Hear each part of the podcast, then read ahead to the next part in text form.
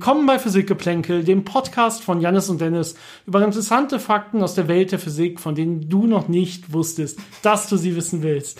Jannis lacht ein bisschen, weil ich dieses Intro ein bisschen versaut habe, aber ich nehme es jetzt nicht nochmal auf. Es ist einfach zu heiß heute. Äh, heute haben wir aber ein spannendes Thema mitgebracht und zwar geht es über ja die interessantesten ungelösten Probleme der Physik und da haben wir so eine kleine Liste rausgesucht, ähm, sind aber nicht so weit ins Detail bisher gegangen. Wir werden, glaube ich, einfach, wie auch der Podcast heißt, so ein bisschen ein Geplänkel darüber führen, was uns denn dazu einfällt und ähm, was diese Probleme dann ausmacht. Und wir hoffen natürlich, wir können euch das ganz gut rüberbringen. Vorweg noch ein ganz kurzer Hinweis, wie immer auf unsere Social Media Kanäle. Äh, bitte folgt uns und teilt uns, das würde uns sehr freuen. Aber wenn ihr Fragen habt zu diesem oder zu einem anderen Podcast oder Themenvorschläge, ähm, dann schreibt uns auch über unsere Facebook-Seite, über unsere Instagram-Seite jeweils Physik-Geplänkel oder einfach direkt über unsere E-Mail äh, physikgeplänkel at gmail.com. Physikgeplänkel hier zusammen und äh, geschrieben und Geplänkel mit AE. Äh, findet ihr auch in den Show Notes die ganzen Links zu den einzelnen Sachen. Und ansonsten jetzt erstmal ja viel Vergnügen mit dieser Folge. Fangen wir gleich mal mit dem größten Problem in der Physik überhaupt an. Größtes Problem bezogen auf die Zahlenwerte, die darin involviert sind. Und zwar hat man versucht, äh, die Vakuumenergie, also die Nullpunktsenergie des Universums zu berechnen. Das heißt, äh, wir wissen ja, wenn ein äh, quantenmechanisches System in seinem Grundzustand ist, dann ist trotzdem eine Nullpunktsenergie da, eine gewisse ja, Grundzustandsenergie. Das heißt, alles bewegt sich, selbst wenn es im absoluten Grundzustand ist. Und das kann man jetzt hochrechnen, was das bedeuten würde für das gesamte Universum, was da an Nullpunktsenergie vorhanden ist. Und äh, das hätte natürlich auch einen Effekt auf die Expansion des Universums. Ähm, deswegen kann man das dann mit der kosmologischen Konstanten vergleichen. Und diesen Wert, den man jetzt aus diesen Quantenfeldtheorien ausrechnen kann, also aus unserem Standardmodell und aus dem Wissen, das wir darüber haben, liegt um 120 Größenordnungen neben dem Wert, den wir messen können. Denn wir haben ja Messungen, wie schnell sich das Universum ausdehnt und äh, dadurch kriegt man dann ja eine kosmologische Konstante, die einem äh, das äh, charakterisiert. Und diese Werte weichen um 120 Größenordnungen voneinander ab und das ist schon, äh, glaube ich, nicht zu übertreffen an Diskrepanz und wir wissen halt nicht, warum. Genau, das muss man sich nochmal vielleicht ein bisschen vorstellen. 120 Größenordnung und vielleicht, wo das Ganze herkommt. Äh, wir wissen natürlich ungefähr, was, also, dass diese 120 Größenordnung zu groß, dieser Wert muss schwachsinnig sein, der muss falsch sein, ja. Und ähm, die kosmologische Konstante hast du gesagt, ähm, vielleicht noch mal kurz erklärt. Also es hängt ein bisschen mit der sogenannten dunklen Energie zusammen. Da planen wir irgendwann noch mal eine eigene Folge drüber. Da haben wir ein bisschen zu wenig in unserer allgemeinen Relativitätstheorie Folge drüber gesprochen. Das ist einfach ein Term in die kosmologische Konstante selber ist quasi ein Term in den Gleichungen von Albert Einstein über, der, äh, über die allgemeine Relativitätstheorie.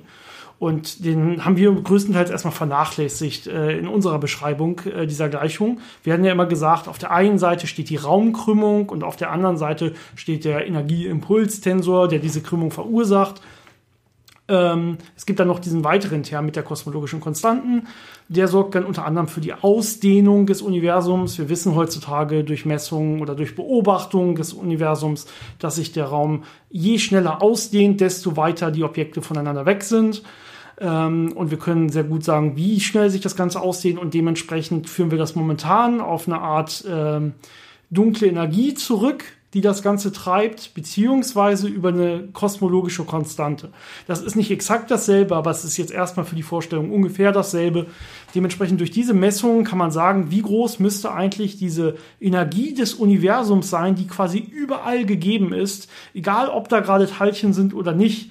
Das ist diese Nullpunktsenergie, ja, die im Grundzustand vorliegt. Und jetzt haben wir die Quantenfeldtheorien oder die Quantenmechanik, wenn man das ein bisschen einfacher nehmen will an der Stelle. Und da kann man sich wirklich angucken, wie ist denn der Grundzustand von so einer Raumzeitstruktur mehr oder weniger? Und wie ist denn die Energiedichte von so einem Punkt, den ich betrachte, oder von so einem kleinen Raumvolumen, die ich betrachte? Und diese Energiedichte, die kann ich jetzt ja mal hochrechnen auf das sichtbare Universum. Und jetzt habe ich halt einen Wert raus. Und der Wert müsste ja auch dem entsprechen, was ich jetzt mit der kosmologischen Konstante messe. Und das tut er halt so überhaupt nicht. Denn offensichtlich ähm, haben wir wieder mal dieses grundlegende Problem, dass die Quantenfeldtheorien, also das kleinste, noch nicht so richtig kompatibel ist mit dem größten, nämlich mit der allgemeinen Relativitätstheorie. Das heißt, es geht eigentlich zurück auf ja diese Suche nach der Theorie von allem, ja, die ähm, noch nicht gefunden ist, die die dann die allgemeine Relativitätstheorie vereint mit der Quantenmechanik oder den Quantenfeldtheorien. Aber dies die Abweichung hier bei dieser Vakuumkatastrophe, wie das Ganze genannt wird, so groß ist, nämlich 120 Größenordnungen, also 120 Nullen quasi aus Versehen hinten dran. also Faktor 10 hoch 120. Das ist natürlich ein Ding. Ja? Das gab es so in der Physik an der Stelle noch nicht. Und äh, da ist man natürlich auch aktuell stark am Forschen oder vor allem die Theoretiker am Probieren, die, die Theorien genauer zu machen, so dass man diesen Faktor irgendwie erklären kann.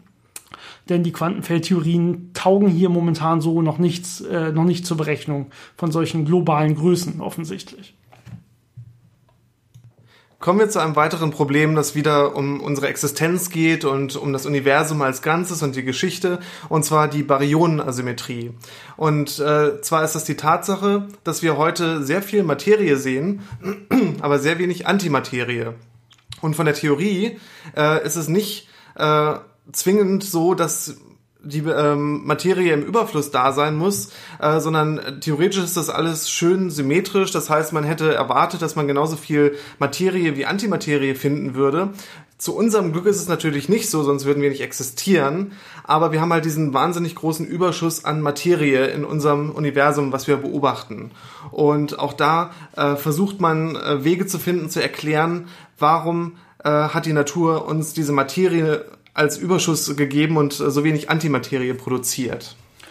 Theoretisch, die Symmetrie, die du da ansprichst, ähm, die, die gibt es normalerweise, weil alle Teilchen, die man so kennt, also alle Elementarteilchen und auch alle zusammengesetzten Teilchen, gibt es eigentlich als Materie, aber auch als Antimaterie-Counterpart. Ja, also es gibt immer ähm, man kann sich alles vorstellen. Also man kann zum Beispiel ein Wasserstoffatom äh, sich nehmen. Es gibt aber auch ein sogenanntes Antiwasserstoffatom, was einfach aus den Antiteilchen, also aus der Antimaterie der jeweiligen zusammengesetzten Teilchen besteht. Und so könnte man sich vorstellen, dass es zum Beispiel auch ein komplettes Antimaterie-Universum geht, wo es Planeten gibt, die einfach nur aus Antimaterie aufgebaut sind und, und Sterne gibt, die nur aus Antimaterie aufgebaut sind und so weiter.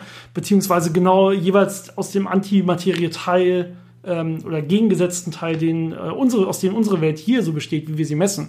Wir bestehen aber offensichtlich größtenteils aus, wir nennen das baryonischer Materie, wie du gerade gesagt hast, also aus äh, normaler Materie und nicht aus äh, Antimaterie. Und es ist in der Tat nicht klar, warum das so sein sollte. Da gibt es ja viele Versuche, das Ganze zu erklären. Ja, es könnte natürlich auch einfach Zufall sein, dass der Bereich, den wir hier gerade beobachten, einfach ein bisschen Materieüberschuss hat, dass es aber andere Bereiche des Universums gibt, wo eben wirklich solche Antimateriesterne existieren. Ja. Aber viel wahrscheinlicher ist, dass es da irgendeine, irgendeinen Symmetriebruch am Anfang des Universums nach dem Urknall gab, der dazu geführt hat, dass mehr Materie als Antimaterie da ist. Und dann haben sich die ganzen ein bisschen gegenseitig vernichtet. Materie und Antimaterie können sich normalerweise gegeneinander annihilieren, vernichten und einfach in Energie ausstrahlen. Ähm, dann entstehen normalerweise Photonen und Photonen, da gibt es kein Antiteilchen zu, ähm, sondern Photon ist quasi sein, Sel sein eigenes Antimaterieteilchen. Da gibt es nur eins, das existiert quasi in beiden Welten und dementsprechend könnte man sagen, wenn sich das vernünftig ja, ähm, aufhebt, dann äh, ist so, wie wir das heutzutage messen, mehr Materie da gewesen als Antimaterie und deswegen besteht unser sichtbares Universum größtenteils daraus. Aber warum das so ist, ist noch nicht ganz geklärt. Also das ist auf jeden Fall noch, wird noch sehr interessant sein. Man kann das messen, indem man einfach das sichtbare Universum sich genau, an, äh, genau anschaut und vor allen Dingen sich auch genau die kosmische Hintergrundstrahlung anschaut. Dadurch kann man wirklich diesen Überschuss von baryonischer Materie äh, nachher ermitteln. Und jetzt muss man den natürlich nur noch erklären. Der muss natürlich irgendwie aus irgendwelchen grundlegenden Theorien auch folgen. Ja, typischerweise ist ja das Standardmodell äh, der Erklärungsweg, wie äh, Materie existiert und wie die interagiert.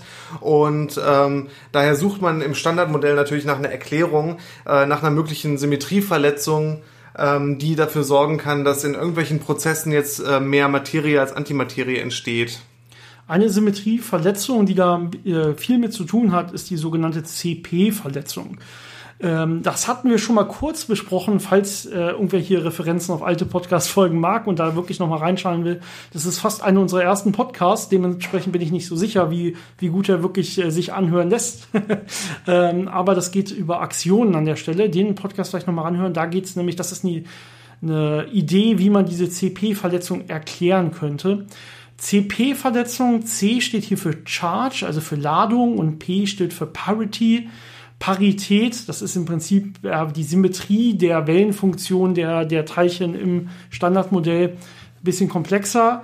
Und CP-Verletzung heißt halt, dass wenn ich sowohl die Ladung tausche, also zum Beispiel aus Minus und Plus mache, als auch die Parität tausche, also ich ändere quasi das Vorzeichen in einer punktsymmetrischen Wellenfunktion, um jetzt hier mal ein bisschen mathematischer zu werden, kann man auch gleich wieder vergessen. Ähm, also auf jeden Fall so eine Symmetrie. Und wenn die verletzt ist, ähm, das heißt, man findet Teilchen quasi, die diese Symmetrie verletzen, die das nicht erhalten. Ähm, dann könnte man damit mehr oder weniger diesen Überschuss des, im Universum erklären von baryonischer äh, Materie. Und diese CP-Verletzung, ähm, die steht auch so im Standardmodell mehr oder weniger drin. Die Gleichungen geben das so her, dass die ähm, Symmetrie eigentlich verletzt sein müsste oder zumindest könnte rein mathematisch und das Ganze je nach wenn je nach Wert, der da rauskommt an Stärke der Verletzung, könnte das Ganze dann auch erklärt werden. Das Problem ist, man kann das Ganze auch messen und äh, bisher ist diese Verletzung noch nicht gemessen worden. Das heißt, äh, man braucht hier quasi einen Grund, warum kann man diese Verletzung, die eigentlich äh, ja möglich sein könnte aufgrund der Theorie, warum kann man die gar nicht messen? Wie gesagt, Aktionen, also sowas wie dunkle Materie, Teilchen könnten hier Erklärungen sein. Das ist aber aktuelle Forschung, das ist nicht klar. Aber wenn man sowas wie dunkle Materie, Teilchen, Teilchen in dem Bereich findet, könnte das also auch Rückschlüsse liefern auf diese Materie-Antimaterie-Verteilung des Universums, was ich zumindest sehr spannend finde. Das Standardmodell ist ja das erfolgreiche Modell, das unsere ganze Welt erklärt, äh, die aus den kleinsten Teilchen aufgebaut ist. Ähm, aber natürlich hat das Standardmodell immer noch seine kleinen Fragen, die offen sind und seine Hinweise, dass es noch mehr geben muss als dieses Standardmodell. Das heißt, dass da noch viel mehr reichhaltige Physik ist, die sich entdecken lässt. Und äh, einige der offenen Fragen im Standardmodell sind zum Beispiel, man hat jetzt äh, herausgefunden, dass Neutrinos eine Masse haben, man weiß aber nicht welche. Man konnte es bisher weder messen, welche äh, Masse die eigentlich haben, und man hat auch keinen Weg, äh, das vorherzusagen, also eine genaue Vorhersage zu machen, äh, weil das die Theorie einfach nicht hergibt. Und damit einhergeht auch das Problem, dass im Standardmodell ähm, 18 freie Parameter sind. Das heißt 18 Werte, die man messen muss und dann in dieses Standardmodell reinpacken muss und dann kann man alles andere vorhersagen und beschreiben. Aber diese 18 Werte sind halt ja zufällig oder naturgegeben und äh, natürlich möchte man da als Physiker dann äh, einen Grund haben, warum existieren diese Werte genau so und woher kommt das? Gibt es eine Theorie, die das, äh, die übergeordnet ist und die mir sagt, deswegen hast du den Wert und dann passt das alles? Genau, also eine Art Selbstkonsistenz der Theorie, so dass da keine extern gemessenen Parameter noch reingesteckt werden müssen, sondern dass die quasi aus sich selbst das ganze Universum, wie es ist, erklären könnte. Das wäre optimal. Man, es gibt leider keinen Beweis, dass es auch sowas geben muss. Ne? Wir hoffen nur als Physiker, es gibt sowas und suchen halt danach. Ähm, und das Standardmodell ist es offensichtlich noch nicht, denn da müssen wirklich quasi noch ähm, Fit-Parameter reingesteckt werden. Also man hat das, das offene Standardmodell mit vielen freien Parametern. Die misst man, steckt man rein und dann kann der Rest oder kann sehr, sehr viele andere Sachen können dann aus dieser Theorie erklärt werden. Aber ja, es, es, sie braucht immer trotzdem noch diese Messung an der Natur selber. Das Standardmodell basiert ja auch auf vielen Symmetrien, die einem dann relativ viel Informationen schon liefern über die Natur. Aber eine Sache, die nicht aus dem Standardmodell ersichtlich ist, ist, warum gibt es drei Generationen an Teilchen? Das heißt, es gibt ja das Elektron, das Myon und das Tauon, zum Beispiel die äh, negativ geladenen Elementarteilchen. Und ähm, die sind alle sehr ähnlich von den Eigenschaften, nur haben die unterschiedliche Massen und sind aus einer unterschiedlichen Generation. Genau wie dann die dazugehörigen Neutrinos oder auch äh, bei den Quarks gibt es auch drei Generationen. Und äh, das ist im Prinzip ein Überfluss an Teilchen, der nicht äh, aus der Theorie heraus notwendig wäre, aber beobachtet wird die, die, die, Sache ist natürlich auch, dass je nach Generation, also je höher ich gehe, desto schwerer werden die Massen dieser Elementarteilchen. Das heißt, es könnte natürlich sein, dass wir die anderen, also die nachfolgenden Generationen einfach nur noch nicht gemessen haben, weil die Massen so groß sind, dass die Energien, die wir in den Beschleunigern haben, noch nicht dafür ausreichen. Ja? Das heißt, vielleicht gibt es gar nicht drei, vielleicht gibt es auch fünf oder vielleicht gibt es unendlich viele und die Energien werden dann immer größer und größer und größer und wir können es halt nur bis zu einer gewissen Stufe dann jeweils messen. Das heißt, es ist auf jeden Fall ein spannender Forschungspunkt an der Stelle. Bisher kennen wir zumindest nur drei Generationen. Wenn man sich schon fragt, warum es drei Generationen an äh, Teilchenfamilien in der Teilchenphysik geben muss, kann man sich natürlich auch fragen, warum sollte es vier Dimensionen in der Raumzeit geben? Ähm, gibt es vielleicht mehr Dimensionen? Gibt es kleine Extradimensionen oder große Extradimensionen? Und äh, auch da gibt es ganz viele Ansätze, ähm, die äh, versuchen, diese Probleme, die wir ganz am Anfang erläutert haben, mit Quantengravitation und so äh, zu lösen und dieser Vakuumenergie. Und äh, die enden dann mit mehr Dimensionen, als wir bisher kennen. Zum Beispiel Stringtheorie oder Supergravitation oder die M-Theorie. Das sind so Ansätze, die äh, möglich wären, mathematisch, äh, die hätten zum Beispiel zehn oder elf Dimensionen. Das heißt, zusätzlich zu unseren vier Raumzeitdimensionen, die wir beobachten, hat man dann noch äh, einige extra Dimensionen, die teilweise sehr klein und aufgerollt sind, also eine andere Form haben als unsere normalen äh, Richtungen, die wir hier sehen.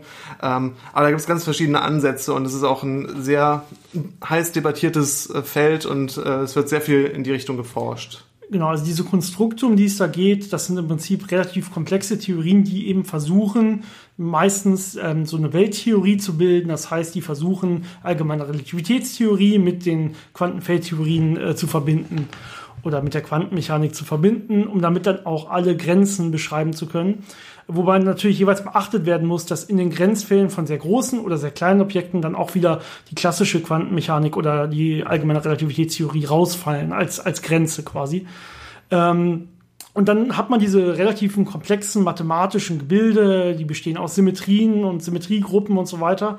Und jetzt kann man sich meistens, da gibt's meistens erstmal so freie Parameter für Dimensionen. Da steht dann irgendwie einfach f oder sowas und das ist die Anzahl der Dimensionen.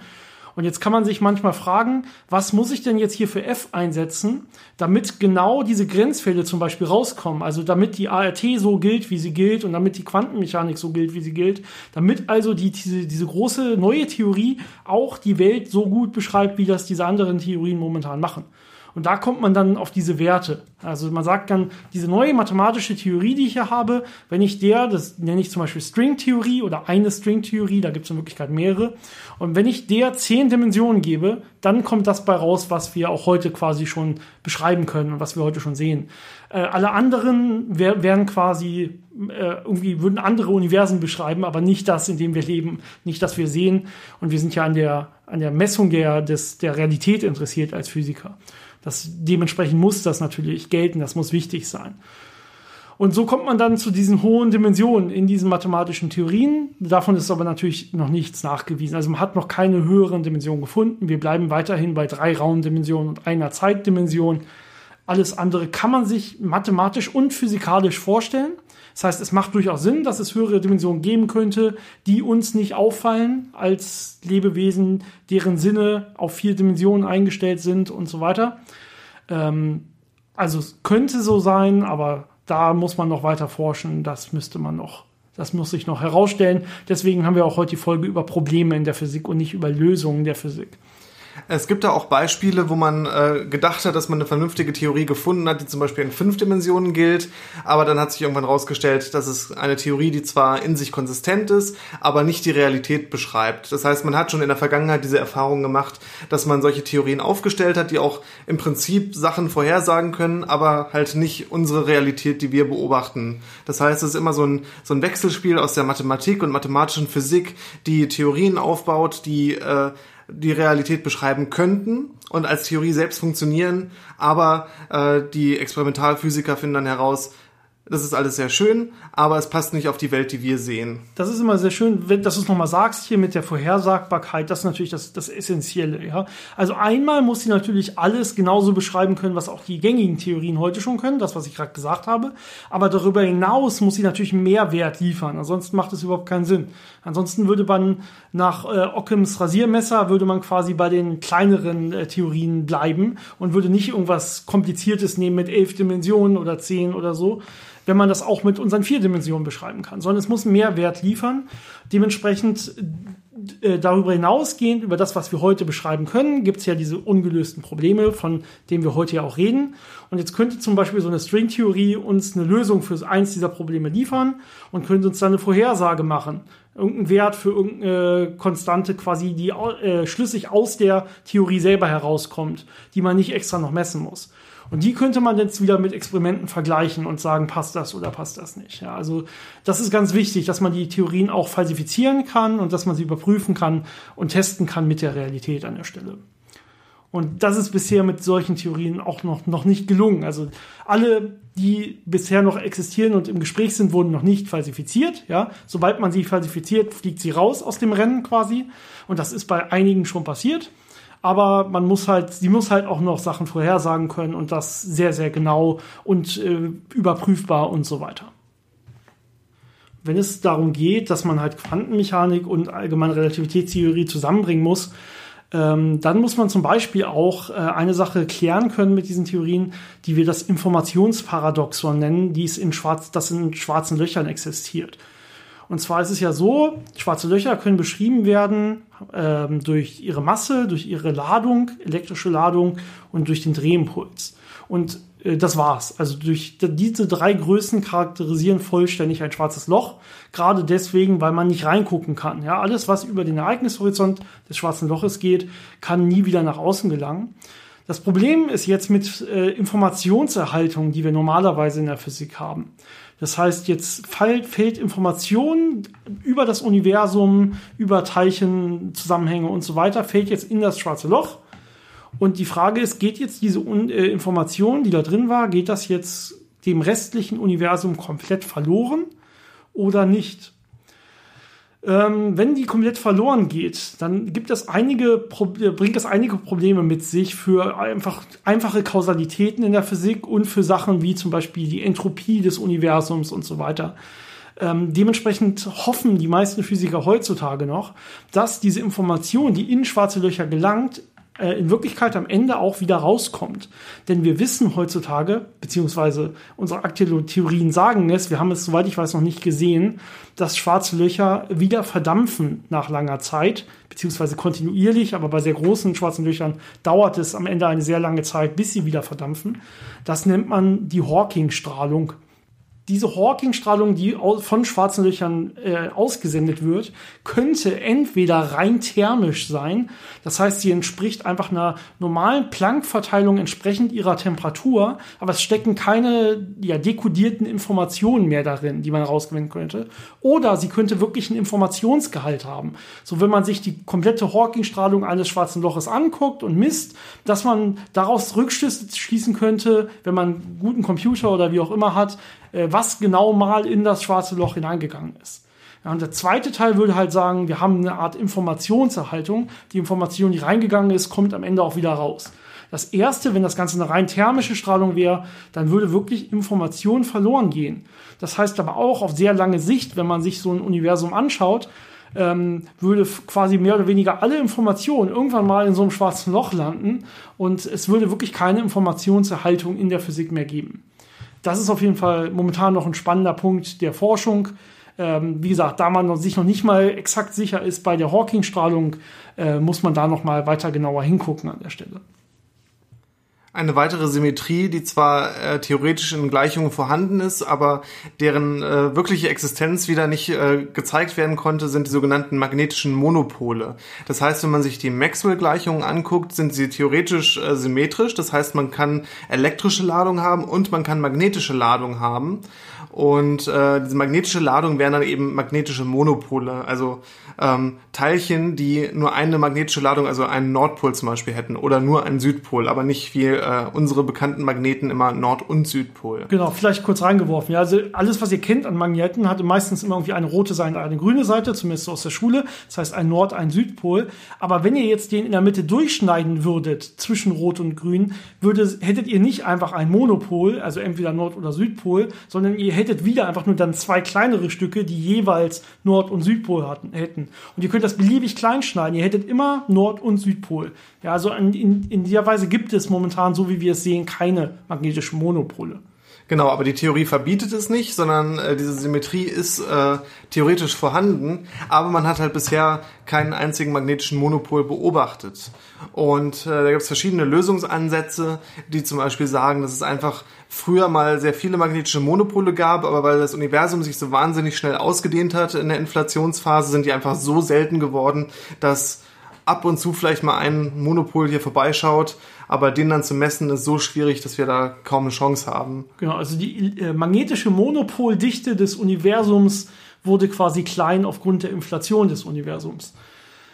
Und das dient wiederum auch als Hinweis auf die Inflation. Also dass die Tatsache, dass wir keine magnetischen Monopole messen, dient als, ja, als Indiz, dass es die kosmische Inflation wirklich so gab, wie es sie gab. Äh, sehr interessanter Gedanke auf jeden Fall, dass man da eine Sache, die man nicht misst, mit einer anderen Sache, die man nicht erklären kann, quasi hier als äh, in der Tat nur als kleinen Indiz und nicht als Beweis oder so hernimmt. Aber äh, finde ich immer, immer interessant an der Stelle. Genau, also magnetische Monopole. Äh, Wir gehen ja heute offensichtlich äh, schnurstracks durch unsere Themen durch. Wir hoffen, dass äh, euch das trotzdem so gefällt und dass ihr genug mitnehmen könnt. Wenn nicht, schreibt uns nochmal. Wir haben noch ein paar Sachen offen auf jeden Fall. Also wir sind jetzt hier noch nicht am Ende. Wollte nur darauf hinweisen, ja, es ist immer noch irgendwie 33 Grad momentan. Und ich, das könnte ein Grund dafür sein, warum wir hier nicht zu viel Zeit vertrödeln an der Stelle. Ähm, genau, um jetzt mal, ich habe jetzt gerade keinen schönen Übergang, aber um jetzt mal weiterzugehen hier, wir haben als nächstes das Problem des Radiuses des Protons, des Ladungsradiuses. Also Proton selber ist ähm, erstmal mehr oder weniger ein Punktteilchen, ähm, oder er besteht zumindest aus Punktteilchen. Jetzt ist die Frage, wenn man so einem Teilchen so ein, äh, ähm, einen, einen Radius zuweisen möchte.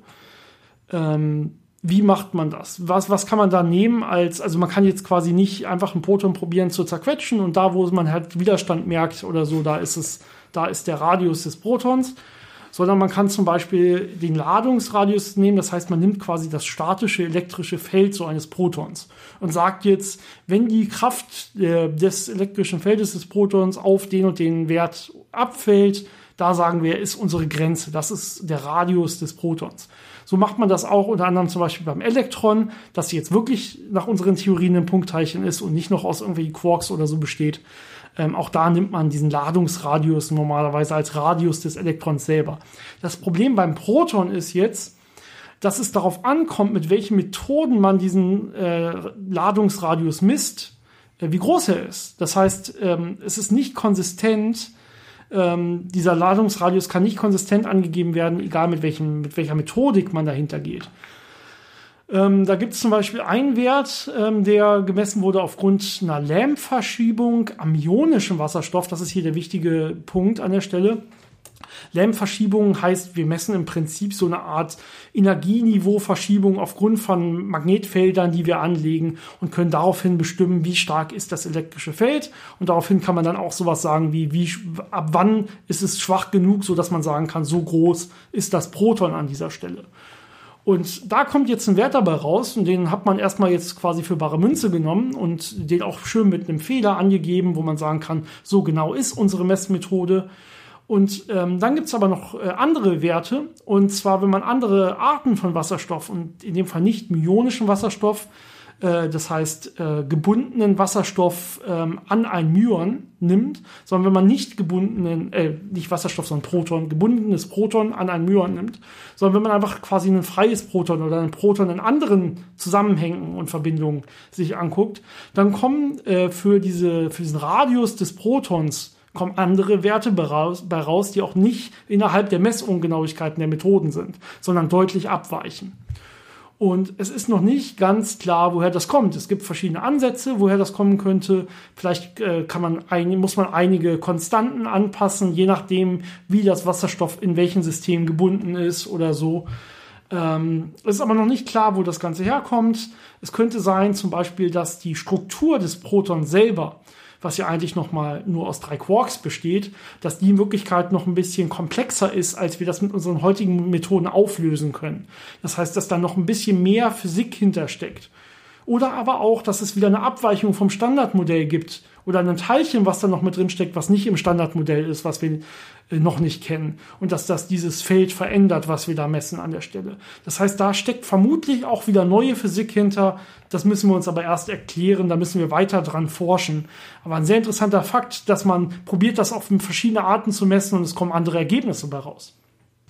Das war jetzt natürlich nur ein sehr kleiner Ausschnitt aus den ganzen Problemen, die es noch in der Physik gibt, die man lösen kann. Das heißt, jetzt Physik zu studieren ist nicht hoffnungslos. Es gibt noch jede Menge Arbeit und äh, man kann sich da jahrelang mit beschäftigen. Ähm, wir haben jetzt mal geguckt, dass wir so die interessantesten und vielleicht ähm, verständlichsten Probleme raussuchen. Es gibt natürlich sehr viele kleine Probleme bei sehr speziellen Systemen, die man sich zum Beispiel anschaut oder sehr speziell mathematische Probleme. Aber die zu erklären ist halt wirklich schwierig. Und wir haben jetzt geguckt, dass wir so die interessantesten, eingängig, eingängigsten Sachen äh, versuchen euch zu erklären und näher zu bringen.